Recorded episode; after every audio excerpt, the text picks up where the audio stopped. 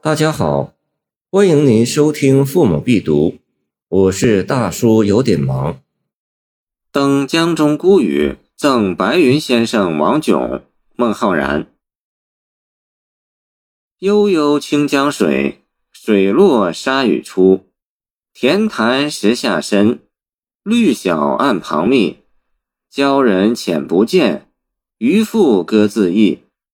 一语君别时。泛舟如昨日，夕阳开晚照，中作星飞一。南望鹿门山，归来恨如诗。这是一首思念友人的诗。王炯号白云先生，孟浩然的好友，家住襄阳鹿门山，有时卖药。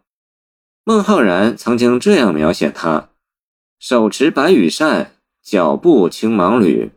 闻道贺书征，临流还喜耳。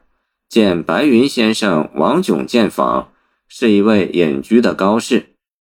诗可分为三部分，前六句为第一部分，写汉江泛舟和登江中孤屿。先写潮水退后，清悠悠的汉水中，小岛显得更突兀。这两句诗扣题面，而不直接写登孤屿。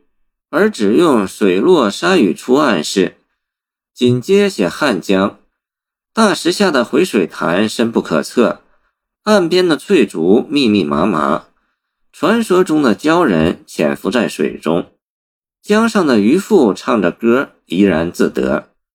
晋代张华《博物志》载：南海外有鲛人，水居如鱼，不费计，其眼能弃珠。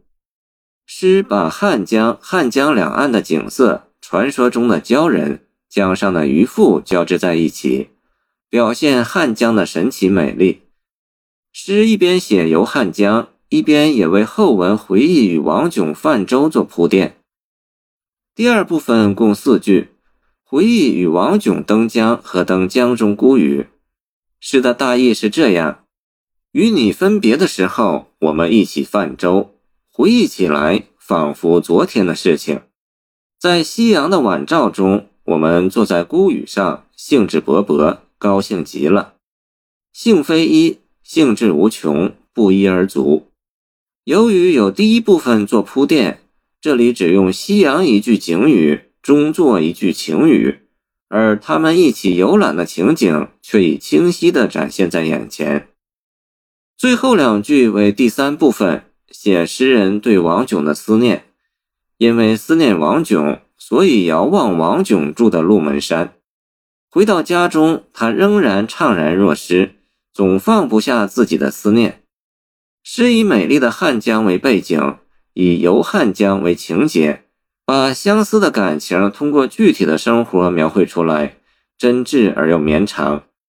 诗以游汉江开始，以归家作结。中间插入一次游汉江的回忆，全诗浑然一体，一气呵成。谢谢您的收听，欢迎您继续收听我们的后续节目。如果你喜欢我的作品，请关注我吧。